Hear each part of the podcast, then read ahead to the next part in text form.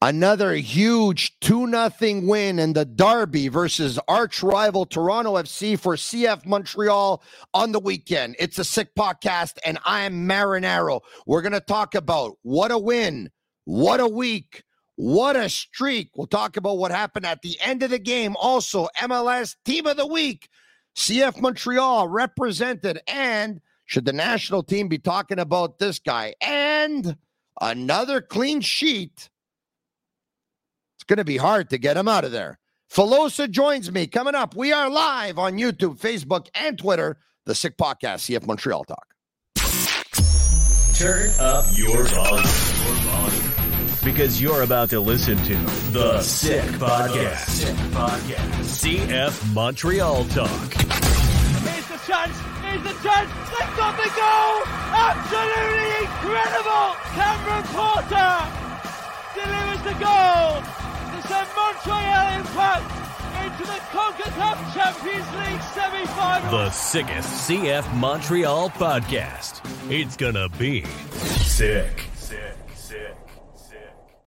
It is the Sick Podcast, CF Montreal Talk. Another game, another win versus Toronto FC. Two wins in a week, not too shabby. That gives you a lot of satisfaction, especially since CF Montreal were celebrating 30 years of the Montreal Impact's first game, 30 years before, of course, uh, uh, with some alumni in attendance. We'll talk to Jeremy Filosa. Jeremy, what's going on? How's it going, Tony? Uh, very, very good. Very, very good. I'm, I'm so happy that uh, so happy that today, all day on all the media outlets, we're talking about this game and this record and the, the two records that they broke and the 30 year anniversary and everything. It's fantastic, bro. Everywhere you turn, radio, TV, newspapers in Montreal, they're going crazy. Let they're me guess. Crazy. Nobody talked about it. Not nobody. It's as if they don't exist. It's, it's, it's I can't believe it. You know it what? Just, no. just, just, I, I don't know. Uh, we talk about the Oilers. You know, the Oilers defense, their goalie's no good. You know, and uh, it's important for us. You know, to yeah, it's important for our sports I'm uh, guilty. over here. I, am guilty. I talked about Connor McDavid earlier this morning. I'm guilty. I can't say nothing. I am guilty, even though I said that I'm going to try and do my best. I am guilty. I have to admit, I'm guilty.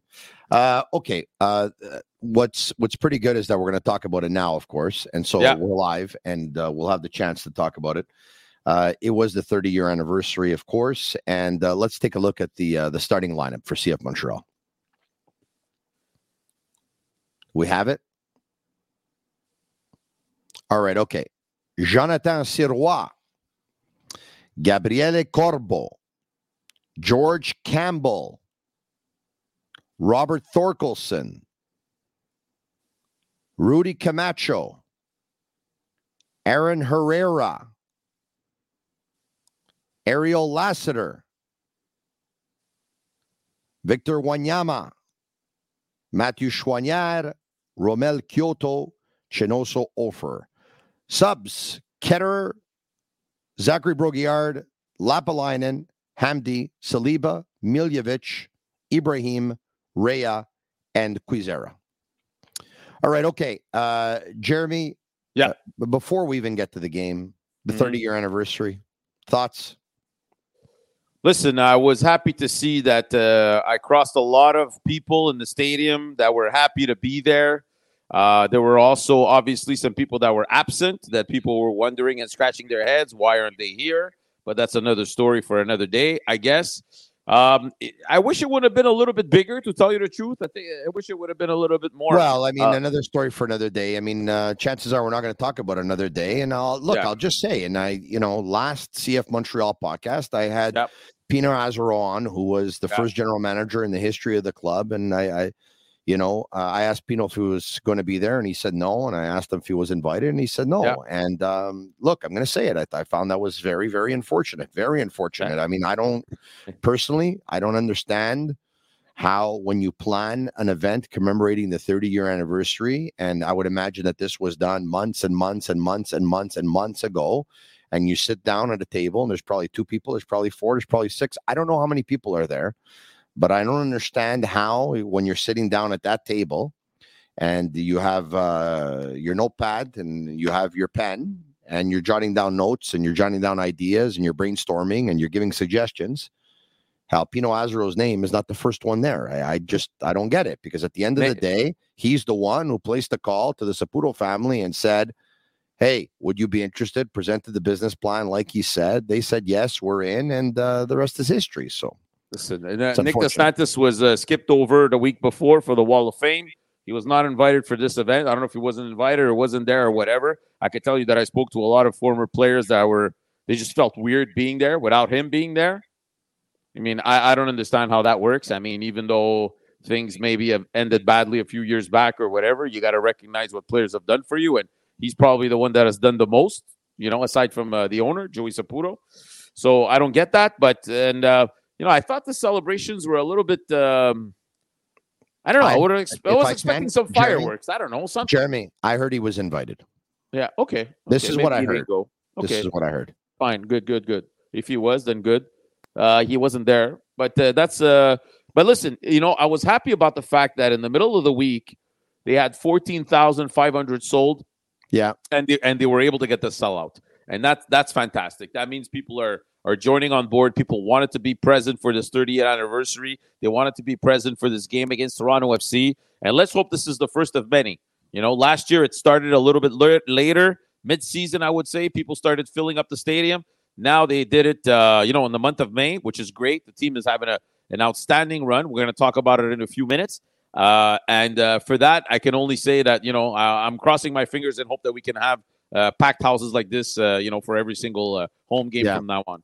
I believe I read somewhere that it was the sixth best MLS attendance of the weekend, which is really, really nice yeah. because give or take maybe three or four weeks ago, we, you know, we, there we had they were like the 13th like out of all the teams playing at home they were dead last in terms of attendance and now it's the sixth best attendance so it's very very good well very that's good. that's the way it's going to be tony from the, with this organization the way they run things is people are going to have this attitude where they're going to say let's wait and see the team does well they'll come team doesn't do well you know they probably won't come you know i can tell you one thing in the last 48 hours i got two messages from people who rarely message me and ask me, "How can I get tickets?" So that's a good sign.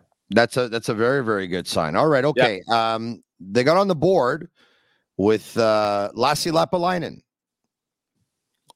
He needed you to maybe uh, for extra well, motivation because I think you sent out a tweet about a week ago. You and I have a. I different... just I don't like I don't like him on the left side. It's not yeah, that I don't like the player. I don't every, like him on the left side. But everyone, you know, I think everyone knows by now that he's more effective on the right side. I think everyone knows that. But uh, you know, listen, I he think, said it himself yeah. after the game that he was trying to cross the ball to Offor at yeah. the second post, and he ended up scoring because you know what? When you play on the right side and you're, you're playing with your right foot, sometimes you miss, but you still score because because the percentage of chances of you doing something great when you're you're using your your right foot is better. So I, you know uh, that's a perfect example right there. I, I have an appreciation for this player. Uh, he has a very very good work rate. He's a very low maintenance player. Uh, he'll play wherever you ask him to play. He won't say nothing about it. Um, he logs a lot of kilometers. He's very versatile.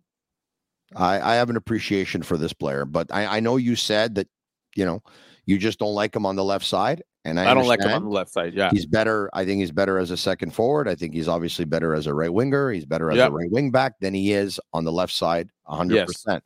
And but, I think uh, Losada knows that and understands now. And, yeah. and unless he's stuck in a situation where he needs to use him on the left, as he did in the middle of the week against Toronto, then more than more than likely we'll see him on the right hand side of the pitch. And you saw him finish off a play by Campbell, yeah, who uh, just started carrying the ball with a lot of confidence and was able to feed him in a spot where he was dangerous. A great play by Campbell, uh, good for Lappalainen, and uh, it's a good finish and one nothing.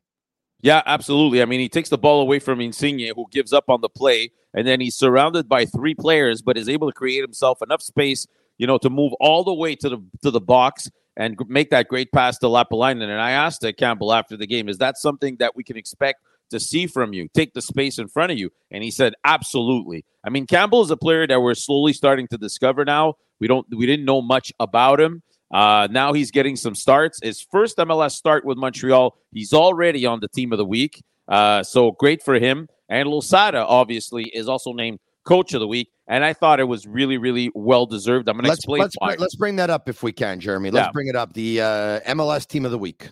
All right. So so we see Campbell there in the middle. And you know what? It's been many consecutive weeks now that Montreal has had at least one player on the All Star uh, team. It was Herrera last week. It was Choinière two weeks in a row. So when you start getting, you know, regularity in terms of getting players on the team of the week, that means your team is doing pretty well. But as you can see there at the bottom of your screen, Losada was also named uh, coach of the week, and and I think there's a really good reason for that. I mean, if you look at the strategy that was used, and I know that Losada sort of said that it wasn't exactly the strategy, but then I'm going to explain.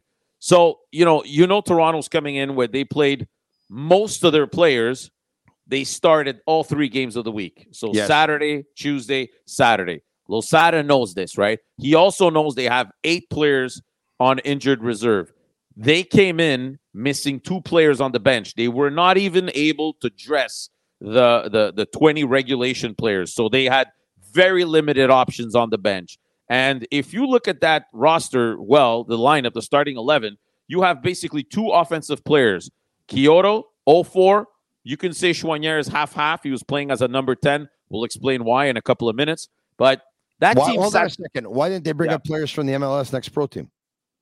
Which MLS team Next Pro? Uh, the Toronto FC. Are you talking about Toronto or are you talking about. Oh, the- no, no, no. I was talking about Montreal. But yeah, oh, Toronto did. Toronto, but Toronto only had 18 players.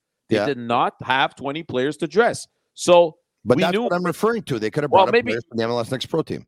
They could have, but they probably thought to themselves, these guys weren't ready, or we're not going to be able to make a difference, or we're not going to be selected to play anyways. So they didn't bring them in. So Losada played a very smart game, brought these guys in, and said, okay, guys, the first half, all they did is sit back, sit back, sit back, sit back, sit back, give Toronto the ball. Toronto tried a couple of times to get close to the box, nothing really concrete. And then in the second half, as soon as they went in, and he he made two changes, Rea came in, did very well. Lappalainen came in for Quioto. Probably Quioto was it was probably understood that he was only going to play 45 because he had also started in the middle of the week. He's coming back from an injury. And as soon as those changes come, you can see Montreal taking over and Toronto getting more and more and more tired. Then you get the red card, which obviously is a bonus, but that's not part of the plan. But just to say, Losada knew these guys are going to get tired fast. They have nothing on the bench. If we just wait them out for a half or 50 minutes, after that, it's going to be all us. Yeah. And it worked fantastically. So, Tony. so yes, Rea came in for Quioto and Lappalainen yeah. came in for Thorkelsson.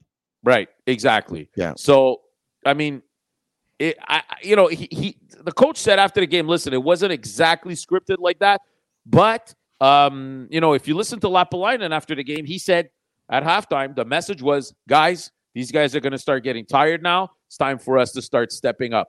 And that's exactly what they did. And the rest of the game, Toronto was not there at all. I'll I think the game that. ended with 14 shots to two, and Toronto had zero shots on target.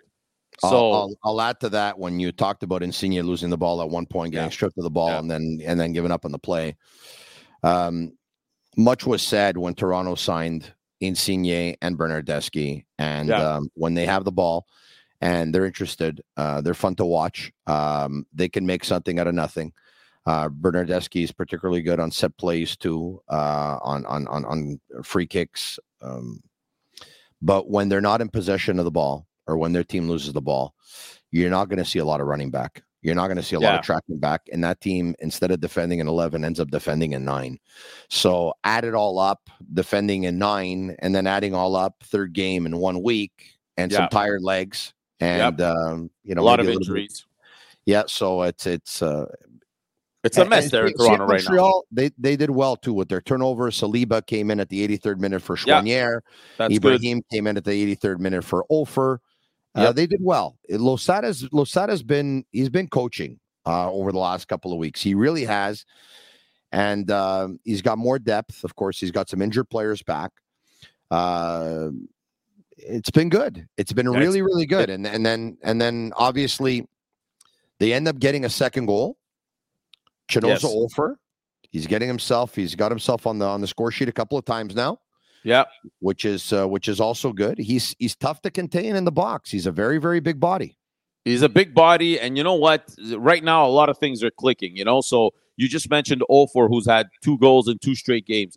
Zach Brault-Guillard, who hadn't been getting much playing time, all of a sudden, uh, you know, gets a goal and an assist in the last two games against you know Toronto FC, their their biggest rival. You look at guys like Herrera was extremely dangerous in the in the in the first half that he played. You know, uh, a lot of balls into the box. You can see him now starting to deke defenders to, to make sure he gets that ball in the box. He's really starting to look like the player he was with Real Salt Lake last year. We already talked about what Lassiter has been bringing to this team.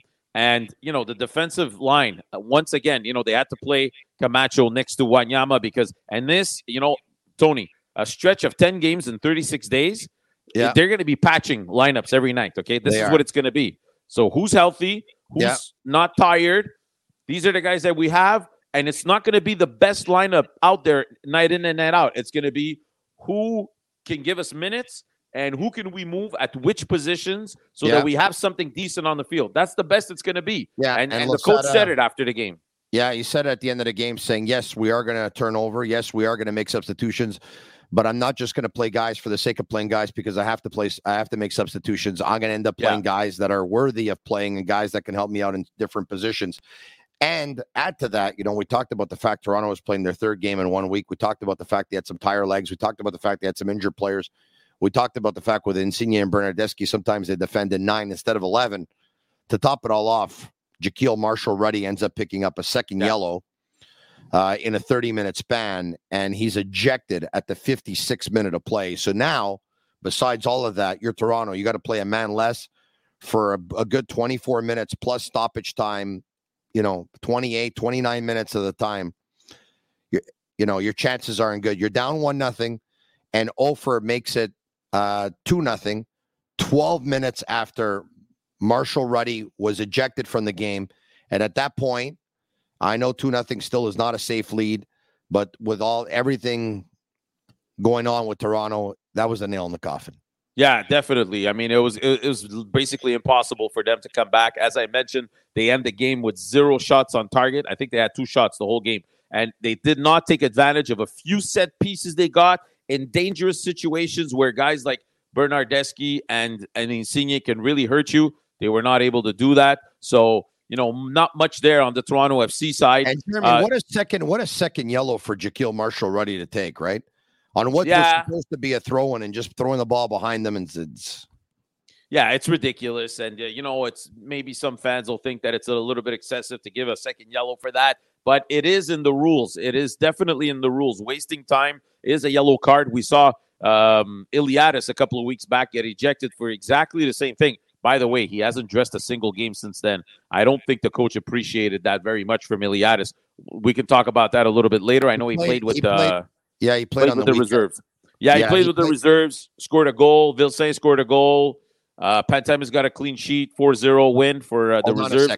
In the first half, Iliadis played as a 10. He played as one of two tens. Hmm, interesting. In, interesting. In well, it's not interesting because his play was not interesting playing as a 10. Okay, whatever. No. But, ju- but just to second, tell you. No, no, hold on a second. Not whatever, but I'm just saying he played as a 10. It was not one of his better games. Uh, and uh, at left, uh, at, uh, at wing back, in the in the second half, he was much more effective. You can tell he was in a chair that was more comfortable for him. Well, listen, we're gonna have to talk with the coach about this because here's a player that you know they decided to use as a left wing back for two games. Then he gets ejected, and now we haven't seen him. He hasn't dressed for a single game. So I think the coach really didn't appreciate that from him. Now, getting back to the game of of uh, of this weekend. Wait, wait, wait, wait, wait, wait. Let's get back to Vilsaint. Huh? What did I tell you? Vilsaint scored, scored a hey, goal. What did I tell you? Vilsaint, and I've said this before, I'm going to say it again. This way I'm consistent. Okay. When all is said and done, Montrealers and CF Montreal fans will see I'm willing to put my name behind this that Jules Anthony Vilsaint has more tools than every striker on that team, with the exception of Romell Quioto for now, because one obviously has a ton of experience and one is young. You will see. I know that Offor's done the job as of late, Yeah. But I have I have no problem telling you right now that Vilsaint ahead of Sunusi, Vilsaint ahead of Toye. I have no problem telling you that right now. Okay. Okay, well, listen, we'll see. I mean, let's see when he can uh, make his uh, way into the lineup. Hopefully, it'll be in this uh, stretch of games. Probably, one possibly, goal yes, and one assist in a 15-minute span to start the second half. Perfect, perfect. So, so great to hear that. Now, you know, they had to do without uh, Duke because Duke, uh, I think it's um, it's a, I think it's a thigh injury that he has, but it's he's day to day, so we're hopeful that it's not going to be too long. But he's already missed the last two games for Montreal, but they were able to do well they were able to do well. Look, they they they they held tight for a for one half with Choinière playing as a 10. Obviously, yeah. it wasn't ideal. Ray also, had also played a lot of minutes recently. Matko was probably not ready yet to get a start, right? He's just coming back from injury also. So the option was Choinière. So they did what they could for 45 minutes. And after that, Rea came in. By the way, he was banged up also because he had a foot that was hurting him but he was able to give them a good solid 45 minutes. You know what? I went. Did you I went see, to my, did you see uh, how much better Choinière was than Kaye in the last week? Yeah, I think Choinière's been better than Kaye all year. And yes, uh, he has. And the reason yeah. why we bring it up is obviously Kaye is a national team player and Choinière is yeah. waiting for an invitation, which I think I wouldn't look, I wouldn't be surprised if that invitation comes. Listen, I mean, logically, at this point in time, if you're watching both players play, there's no there's no discussion, right? I mean, Choinière really deserves a spot, but let's see if Herdman, you know, we know that he likes to to bring in the same players, the guys that got him, uh, you know, to the World Cup. He's very dedicated to those players. We'll see what happens, but in, in our, terms our of buddy, merit only. Yeah, our buddy Patrice Bernier tweeted out earlier this morning that right yeah. now Mathieu Choinière is the best Canadian player in the MLS or performing as the best Canadian in the MLS. Yeah, we could uh, certainly discuss that. Yeah, probably, probably. Yeah. I would say. Uh, you know, Sirois is doing also very well at this moment. Four uh, straight clean sheets. By the way, those are two records for Montreal: four straight clean sheets in MLS and six straight wins, all competitions uh, considered. That's also a new record for the franchise since they've been in MLS. So they're, you know what? I didn't think Tony after the season they had last year and the way they started this year that they'd be able to break records this season, franchise records, and they're doing it right now. So they're in an outstanding streak, and it's going to be a tough game against Cincinnati this week because you're facing one of the best in the MLS, and there's no doubt, Tony, yeah. that you're going to have to make some changes because as much as I like, um, you know, Corbo and Camacho, and hats off to them because they have been outstanding in this la- these last couple of weeks. But at some point, if you don't want to risk them getting injured, and that's one of the questions I'm going to ask the coach for tomorrow, uh, but you can't abuse of this situation. You understand? So, yes. And Corbo, and by the way, Camacho also showed that he's not only a CDM, uh, pardon me, a, a, yeah. center back, but he could also play the CDM role. Uh, he, he did it. He showed us that last year. He showed us that again this year. Good for him. He's really he's really played well. And and by the way, if you follow his uh, his Instagram account. He's he's you know it's funny because you can tell he was he was on a low at the beginning of the season when they were going through a tough time, and even yes. his Instagram account reflected that. You can tell that he was um, probably not as content as as as you would want him to be, and now he's like on a real high, and you can tell Absolutely. that he's really excited about the team. Let's bring up a couple of tweets regarding the streak. Okay. Um, uh, there we go. Here we go. Uh, CF Montreal has won six straight matches in all competitions for the first time since the club joined the MLS in 2012. So you know what? Hernan Losada right now is in the record books in CF Montreal history. That's true. Uh, who would have thought that? Good for him. Also, he has a better record than Wilfred Nancy's Columbus Crew right now. Who would have thought that as well? And as for Jonathan Sirois, here's a tweet. There you go. Uh, the shutout streak continues 404 minutes for Jonathan Sirois. He's doing the job, Jeremy, and uh, you know, as long as he keeps on doing it, it's uh, it's his job to lose right now. Yeah, well, listen, I mean, I I like to think that you know there are so many games that need to be played that there's you know time for almost everybody. But uh, you know, with Sirois also starting the Canadian Championship in the middle of the week. I'm wondering what Losada is, is thinking right now. And I remember asking him the question at the beginning of the year Are you a type of guy that you're going to try and find minutes for both your keepers, or do you stick to one guy? And he said, I prefer to stick with one guy. So when Pantemis is ready to come back, and now he started obviously on on the weekend with the reserves, what's going to happen there? Um, you know, I, I would like to think that you could give you know a guy like Pantemis to start uh, next week, maybe against Hamilton. We'll see in the Canadian Championship. I don't think that'll make him very happy, James, because I think this year he came in knowing he was going to be the number one. But yeah, as you mentioned, you don't change a you know a winning formula, and right now it's it's working out great. The only thing is, I remember last year talking to um, Breza, and at the beginning of the year, if you remember well, he was playing yeah. every single game, and he said you might not think this because the keeper situation is different. You don't run as much, but he's he said to us, playing every three days, even yeah. for a keeper, it's taxing mentally. Well, you, know, you, know, it's taxing. It's taxing because of the training, right? When you're diving for those balls and training every day, uh, it's a lot more on the body than just making passes or kicking balls if you're a field player. Right. And uh, exactly. uh, so it's there's there's a you know these guys they you know they take their bumps and they have their bruises and their body's a little bit battered up and uh, it wears on you for sure 100% but you know what tony? Tomorrow's game or wednesday's game we know is going to be tough okay? I wouldn't have an issue with losada saying you know what jo- jonathan you've done great recently. Take a breather in the middle of the week. Let's see what James can do. We don't know exactly who Montreal is going to start in that game in Cincinnati, but I don't think they're going there necessarily to win at all cost. I think they're going to go in there try to get a result. We'll see. But I I'm expecting some some turnover in the in the starting rotation. So if you want to give James a start tomorrow, I don't think anybody's going to blame you. I you know, I, I, I mean, I, you know what? I understand what you're saying, Jeremy, but uh, I'd be surprised if he plays, but I wouldn't be shocked if he doesn't. And it, it, it, I wouldn't be shocked otherwise. But because here's the deal, okay? They're just so hot right now, Jeremy. Yeah, the team, the, the, the, the keeper is so hot, and the team is so hot that although you're saying, "Hey, you know what? Uh, maybe the you know no one's expecting a win on on Wednesday night in Miami, but you know what? Cincinnati. It's Cincinnati, pardon me, and then they they play the Red Bulls on Saturday. The, the team is just they're so hot, Jeremy. They're so hot. The keeper's so hot that if you make a move and you replace the keeper, and then all of a sudden, you know, you end up Something losing the game on Wednesday, yeah. and it, it, might not even be James's fault if you lose the game because yeah. once again they're playing against one of the better teams in the MLS. But yeah, it's just, if it ain't the the saying goes, Jeremy, if it ain't broke, don't fix it. Okay, well, listen, I would have a conversation with my keeper, that's for sure. You get the Red Bulls on the weekend. You're going to Red Bull Arena. Uh, you know, Red Bulls are also struggling. They just made a coaching change. Maybe that's where you want to give James a start. Maybe yeah. ease him in against a team that's not going to be threatening as much as Cincinnati. Maybe that's the, the, the logic. I don't know. But, you know, the thing is, I, am a little bit worried about the central defense because, okay, so Waterman's going to come back from a suspension. Yeah. That's not a problem. Now, Campbell has started two straight games. He's just coming off an injury. Is he okay to start three straight games, or are you putting him in a situation where, you know, something might happen? I think the most important thing, Tony, in this stretch of 10 games is try to get to the end of this without too many injuries. So is Campbell able to start a third game in eight days? I don't know. We'll see. It, does Camacho need a breather? Yes. Does Corbo need a breather? Yes. Can Thorkelsson get another start? Yes, he can get a start. He can play. Not a problem.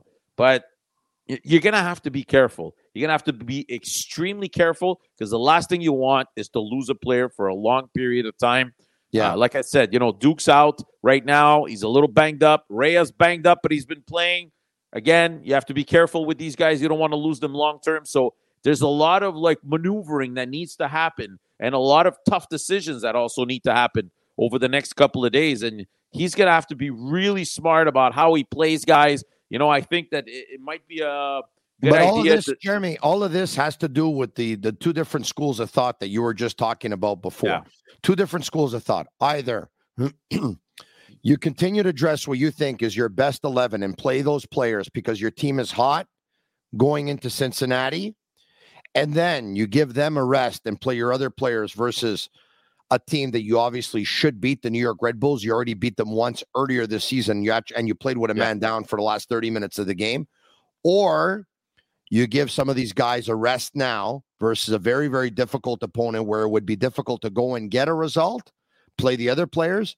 You recharge the batteries on what should be your best 11 and come back with them on Saturday versus a much weaker opponent and you try and you know put the the pedal on the metal at that point. I, I think you know the, the the answer there comes to you know you need maximum amount of information from your players. You know how much can they give you? Be realistic. Be honest. Look at your statistics uh, that you've been able to uh, to to pick up with your um, you know with the GPS. How many steps have players taken? And and and take the smart decision. I think if you need to sacrifice one game to save the rest, you go ahead and you do it.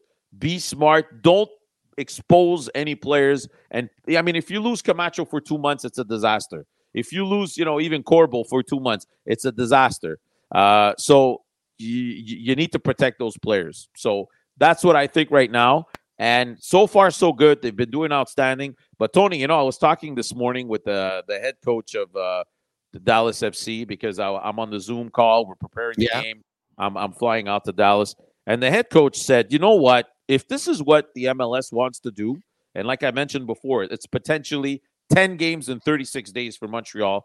Yeah. He said, you need to expand the rosters because you're not going to have enough quality do. players. Of course you do. To, to go through these kinds of stretches. And as you mentioned, the last thing you want to do is call up guys that are not ready and that cannot make a difference or cannot put on a show. People are paying to watch a show. So give the teams, you know, the amount of roster players that they need, maybe even add a DP spot, is what he said, in order to get everybody, you know, give everybody a chance to put a competitive field on team on the field night in and night out, a team that will give the fans in the stands a show night in and night out. Because if, if what we're doing is putting games back to back to back to back, and we don't care who's playing and what kind of show we have on the field, then it's counterproductive. Yeah. All right. So uh, once again, what a win. What a week. Could you imagine beating Toronto FC? Well, by the way, weren't very happy at the end of the game. So right. Bob Bradley um, uh, approaches Hernan Losada, usually the coaches, of course, uh, exchange pleasantries and uh, they shake hands at the end of the game. Uh, but um, was it Richie Laryea comes in and Richie Laryea is really, really livid with Losada, wants to have a word. Bob Bradley says, "Step away, I got this."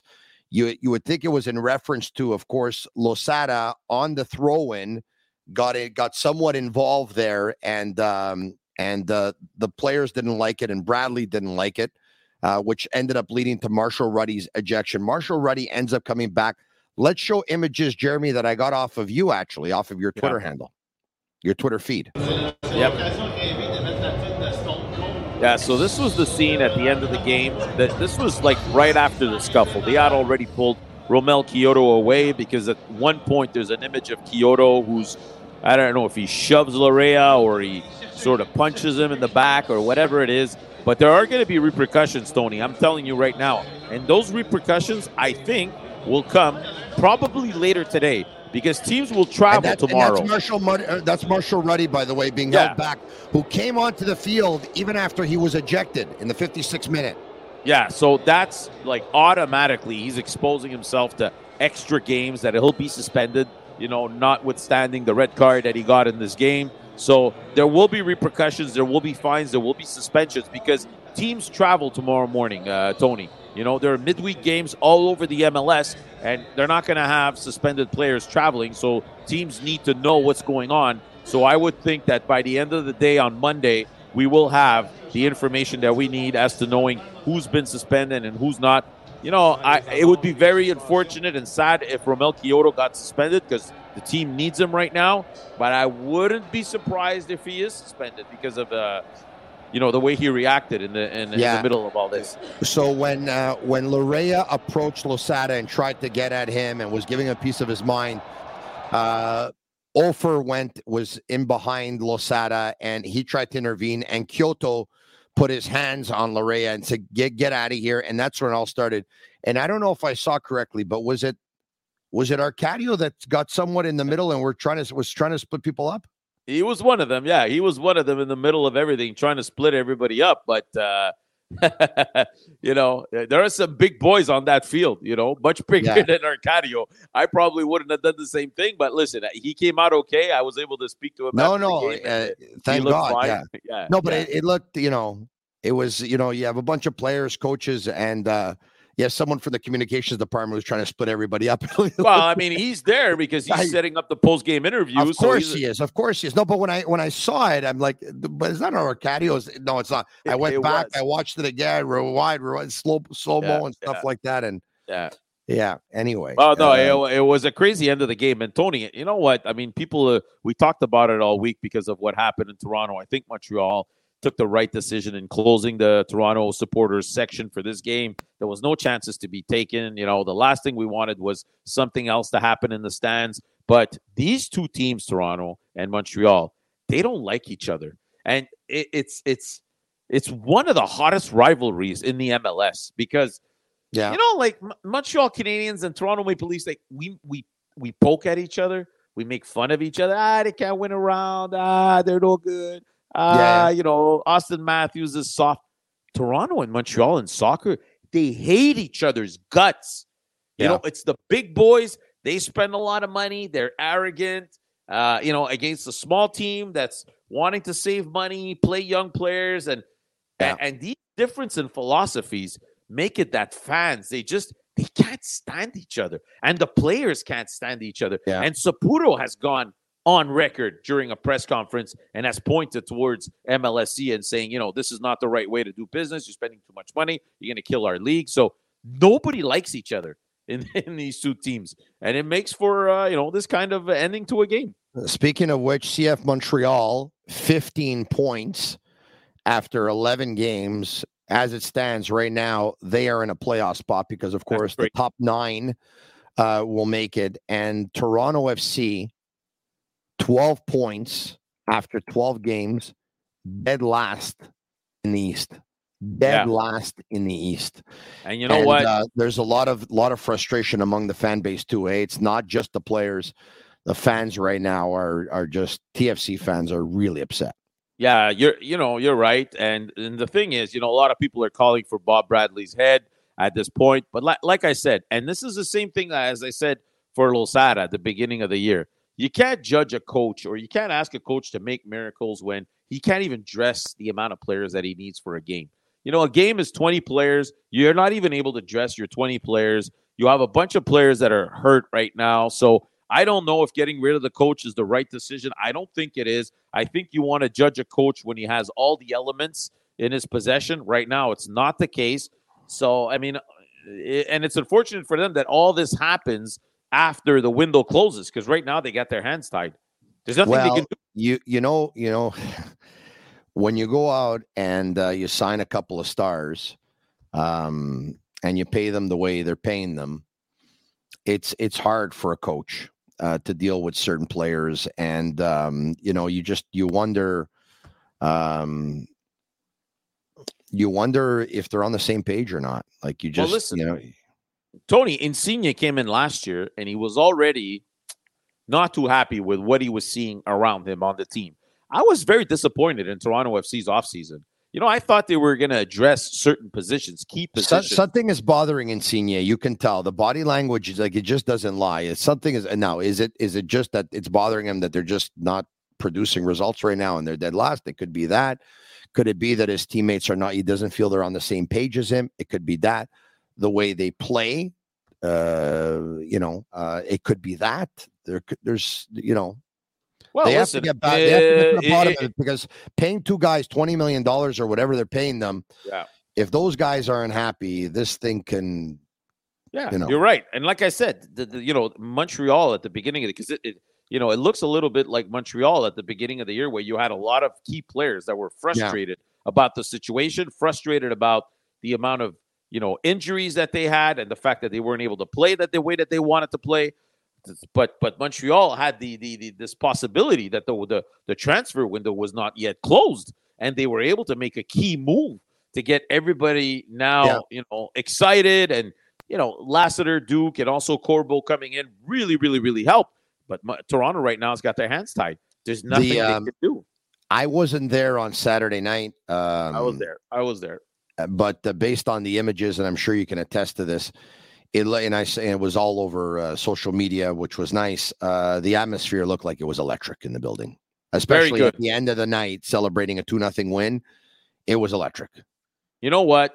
on Sunday morning, I went to my garage league, my soccer garage league, and you know what? They were talking about CF Montreal, and I was really happy about that because it happens very rarely. At the beginning of the season, nobody was talking on Sunday morning about yeah. the games. Now I had many of them attended the game because it was Toronto FC. Yes, they wanted to see Insigne, they wanted to see Bernardeschi, but they went to the park. They had a good time, and a lot of them were asking me a lot of questions. Where was Duke? He wasn't there. He was injured. Okay, thank you. Oh, what about Sean Rea? Where does he come from? This guy? Well, I really liked him the way he came in in the game, and this and that. And, and what about Lassiter? You know, he's a good left-footed player. I like the way he attacked the box.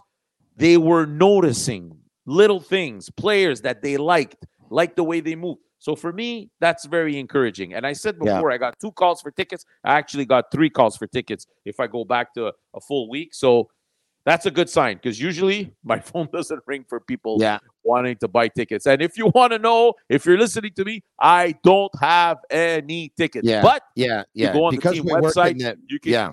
Yeah. You I'm happy you said that, Jeremy. Because at a, at a very reasonable price. I'm happy you said that, Jeremy, because I, I think you know we can we can uh, we can tell everyone here, and we're live on social media and live on on YouTube and live on Twitter and live on Facebook that just because Jeremy and I work in the media and uh, we talk sports for a living, that doesn't make us ticket brokers. All right? No, so we, we don't have any tickets. And, I, and I, don't think it would. I don't think it would be very uh, ethical if the team was giving us tickets. So I buy my tickets, yeah. and I, yeah. when I want my son to go to a game, I buy him a pair of tickets. He brings a friend, and he goes to the game. Yeah, Wednesday night, CF Montreal in yeah. Cincinnati versus yep. the team that is statistically the best team in the MLS thus far, with 24 points in 11 games at 2.18 points per game. That's more so than any other team. Uh, ça serait pas facile. It won't be easy, but at the same time, this is a team that hasn't conceded a goal in over 400 minutes, and this is a team that hasn't lost a game in their last six. I can't wait to watch this game on Wednesday night. He's Filosa. I'm Marinaro. Subscribe to our YouTube channel. It's absolutely free. And follow us on Twitter at SickPod, CFMTL. Goodbye for now. And that's a wrap. Hope you don't miss us too much until next time. Follow the Sick Podcast, CF Montreal Talk on YouTube, Instagram, Facebook Google Play, and Apple Podcasts.